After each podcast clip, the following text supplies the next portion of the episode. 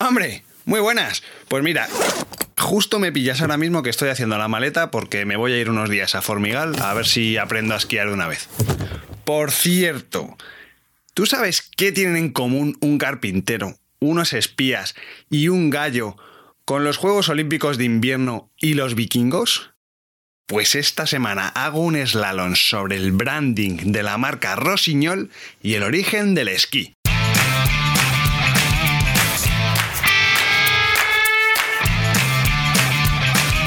Brand Stoker con Rubén Galgo.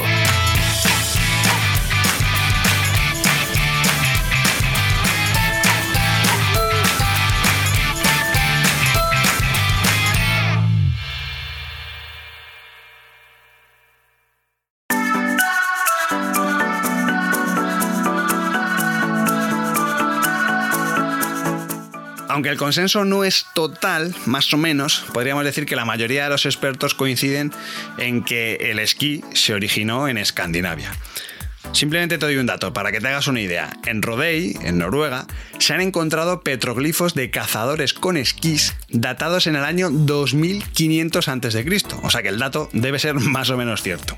De hecho, la palabra esquí proviene de un antiguo término nórdico skit, S-K-I-T-H, que significa palo o trozo de leña, que a su vez proviene de la raíz indoeuropea skate, S-K-E-I-D, que significa cortar.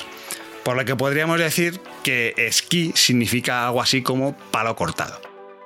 El primer texto en el que se menciona al esquí como tal es en el año 500 después de Cristo. Y además es algo muy curioso porque no es un noruego, ni un indoeuropeo, ni, ni nadie del norte de Europa. Fue gracias al historiador bizantino Procopio, quien en su libro La historia secreta menciona a una, abro comillas, gente veloz que se desliza por la nieve, cierro comillas, lo cual es muy curioso.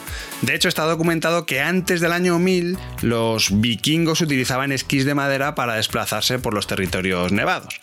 Por si fuera poco, la propia mitología escandinava veneraba a dioses del esquí como Ul o Skei. Mientras tanto en China pues también había testimonios escritos que explicaban cómo los pueblos nórdicos de aquella época cazaban sobre unos caballos de madera que llevaban en los pies. Es muy curioso. También es notorio que en el siglo XII el rey Esber de Noruega ganó la batalla de Oslo gracias a una ingeniosa unidad militar de espías esquiadores que además, a la postre, supuso que un siglo después el patinaje sobre hielo se convirtiese en un deporte muy popular, sobre todo ya en, los Países Bajos. ¿no?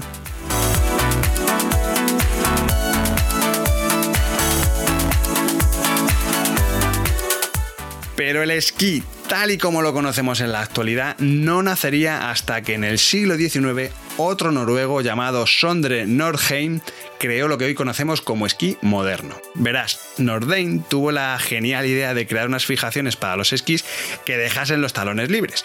De esta manera, el esquiador tenía más libertad de movimiento y por lo tanto pues era más ágil, podía hacer más filigranas y bueno, al final pues era más cómodo, ¿no? Este hallazgo vino acompañado de una técnica de esquí que bautizó como Telemark, en honor a la provincia noruega de igual nombre donde Nordheim había estado inventando esta forma de hacer giros sobre sus tablas de esquiar. Con el paso del tiempo, pues el tamaño de los esquís se fue recortando. De hecho, bueno, las primeras versiones, las más primitivas, entre comillas, alcanzaban casi los 4 metros de largo, o sea que es una burrada, por el 1,80 de media que suelen medir en la actualidad. Esto es verdad que sobre todo depende del fabricante y la modalidad de esquí. Precisamente el fabricante que marcó los primeros estándares de la industria del esquí fue también otro noruego, ya te lo imaginabas. Martin Matsus. Matsus fue fundada en el año 1906 y eso la convierte en la marca de esquís más antigua del mundo. Pero ojo, por muy poquito tiempo, porque justo el año siguiente, en el año 1907, fue cuando inició la actividad nuestra protagonista de hoy, la marca Rossignol.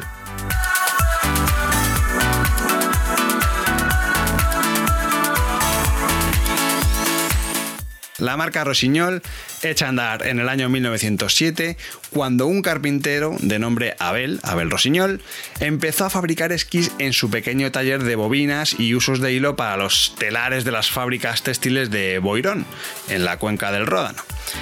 El esquí estaba extendiéndose como la pólvora y todo el mundo sabía que los mejores esquís que se estaban haciendo en ese momento pues estaban en Noruega, ¿no? Entonces, justamente en el año 1911, el bueno de Rosiñol decidió irse a Noruega, patearse el país entero y aprender todos los secretos que pudo de los artesanos locales. Allí, Rosiñol descubrió que la mejor madera era el nogal americano y que la clave estaba en saber elegir el árbol adecuado. Detectar las mejores vetas e incluso oler la resina de los árboles fueron dos enseñanzas que obtuvo y que rentabilizó nada más volver a Francia. Para empezar, en el año 1909 ganó el primer premio en el concurso nacional de fabricación de esquís organizado en Chamonix por el Touring Club de Francia. Por lo tanto, había conseguido un gran producto, pero necesitaba que lo conociera más gente. Ya estamos como siempre, como en tantas y tantas marcas que te he contado necesitaba que lo conociesen sobre todo esquiadores. Entonces, durante los años siguientes, pues estuvo trabajando de manera artesanal, por supuesto, y cuando llegaron los años 30, pues su hijo, que también se llamaba Abel, se incorporó en la empresa. Y él fue quien dio un nuevo rumbo al negocio.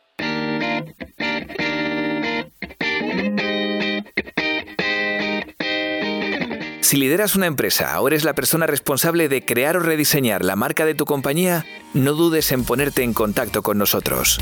Búscanos en nuestra web, brandstoker.com.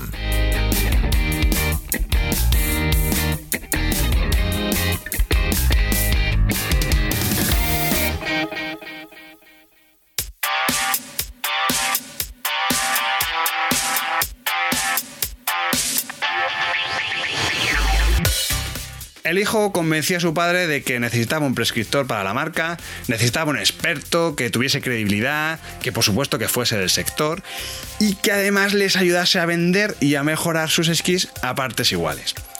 Es aquí cuando entró en la ecuación el esquiador francés Émile Alais. Aprovecho este instante justamente para invitarte a que te metas en nuestra página web y veas un montón de imágenes de todo esto que te estoy contando. Recuerda que es brandstoker.com. Alais puso en el mapa a la marca Rosignol en los quintos campeonatos del mundo de esquí alpino. Fueron disputados en el año 1935, si no recuerdo mal, en Suiza, en la ciudad de Murren. Quedó subcampeón en la modalidad de descenso y en la combinada, en la modalidad combinada, pero la cosa no quedó ahí porque al año siguiente se celebraron los Juegos Olímpicos de Invierno en Garmisch-Partenkirchen y obtuvo la medalla de bronce en las modalidades de slalom y otra vez combinada. Así que Rosiñol no solo se había convertido en una marca conocida, sino que además era una firma de prestigio. Era, vamos, una pasada. Una vez alcanzado el éxito, Abel Rosiñol siguió trabajando en nuevos métodos de carpintería de esquís hasta que en el año 1939 patentó un esquí que estaba construido con láminas de madera en lugar de los típicos bloques sólidos de madera, los que decíamos antes, ¿no? cogían un árbol, lo cortaban y ya, ya, de ahí ya sacaban los esquís. No. Él había creado una especie de esquí laminado que proporcionaba por un lado mayor solidez y mejor comportamiento en la nieve. Por eso el Olympic 41, como fue bautizado, es considerado el primer esquí moderno. Con esto te puedes imaginar, las ventas se dispararon y sobre todo Rossignol le demostró al mundo dos cosas. La primera, que sus éxitos no eran flor de un día y la segunda, que los franceses también sabían hacer esquíes igual o mejor que los noruegos. Eso habría que verlo. Pero bueno, la cuestión es que esto llamó la atención de un joven empresario que compró la compañía en el año 1956.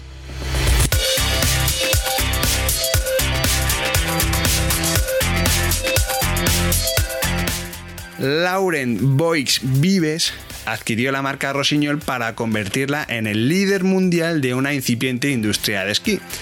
Para empezar, decidió concentrar la producción en el esquí, abandonó el torneado, el torneado de la madera y también hizo algo muy interesante que fue seguir apoyándose en la figura del esquiador Emile Alais. Y poco a poco fue haciendo una producción cada vez más industrial. Solo te doy un dato. En el año 1956, antes de la llegada de Laurent Boys, eh, se fabricaban 8.000 pares de esquís en todo el año. Cinco años después se fabricaban 50.000. Pero si nos vamos ya al año 1986, producían 8.000 pares de esquís diarios. O sea, imagínate la revolución que supuso la llegada de Laurent Boys Vives.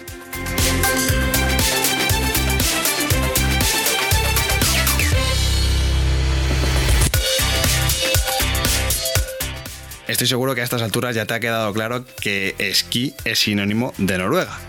Precisamente por eso, la identidad visual de la marca Rossignol ha ido asumiendo los colores de Francia con el paso de los años. Según crecía la popularidad y el prestigio de la marca, el riesgo de ser vista como una marca noruega era mayor. Así que, como buenos chauvinistas, Rossignol ha ido dejando muy clarito en su logotipo que es una marca muy francesa. Verás. Para empezar, su símbolo es un gallo con dos esquís y con los colores de la bandera francesa, con la bandera gala. El gallo es un icono además que han usado muchas otras marcas francesas. Yo creo que la más conocida es Le Coq Sportif. Esto es así porque desde la época romana el gentilicio de las gentes que vivían en las Galias era galo. Y es un término que es muy similar a gallus, que significa gallo en latín. Por lo tanto, los enemigos de los franceses usaban este doble juego, este eh, doble sentido, para mofarse de ellos. Sin embargo, ellos le dieron la vuelta y lo cogieron como símbolo nacional. Por otro lado, tenemos que el universo gráfico de Rossignol consta de dos líneas paralelas que representan la huella que dejan los esquís cuando pasan por la nieve. Y el tercer elemento, que es muy diferencial de su identidad, es el color azul de la suela de su modelo más laureado, el estrato.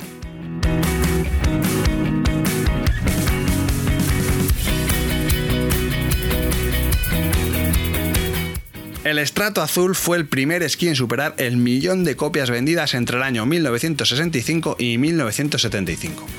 Un éxito que convirtió a Rossignol en el primer fabricante de esquís del mundo en 1973. Pero ojo, este dato tiene truco, porque todo esto se debe a que habían creado una estructura técnica revolucionaria que usaba fibra de vidrio.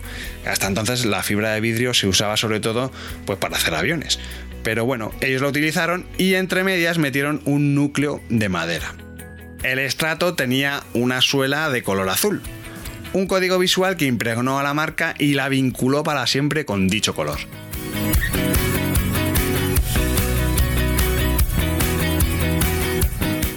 No sé si recuerdas cuando te conté la historia de la marca Lacos, que, mm, bueno, quedó bastante claro, ¿no? Que había una relación muy especial entre las marcas deportivas francesas y la moda. Y este caso, pues la verdad es que no es diferente, porque poco a poco Rossignol empezó a fabricar accesorios de esquí, tablas de snow, botas, ropa y claro, eran Rossignol, eran franceses, ¿no? ¿Y cómo lo iban a hacer? Pues súper bien. Lo hicieron tan bien que en el año 2005 la gigantesca marca Quicksilver compró todas las acciones de la familia Boix Vives para liderar el mercado del outdoor a nivel mundial.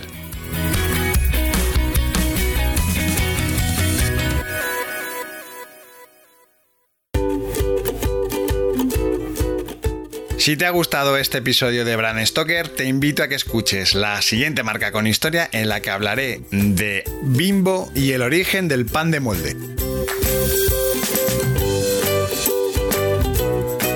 Antes de despedirme, quiero recordarte que puedes seguirnos en Twitter, Facebook e Instagram, donde nos encontrarás con el usuario Brand Stoker.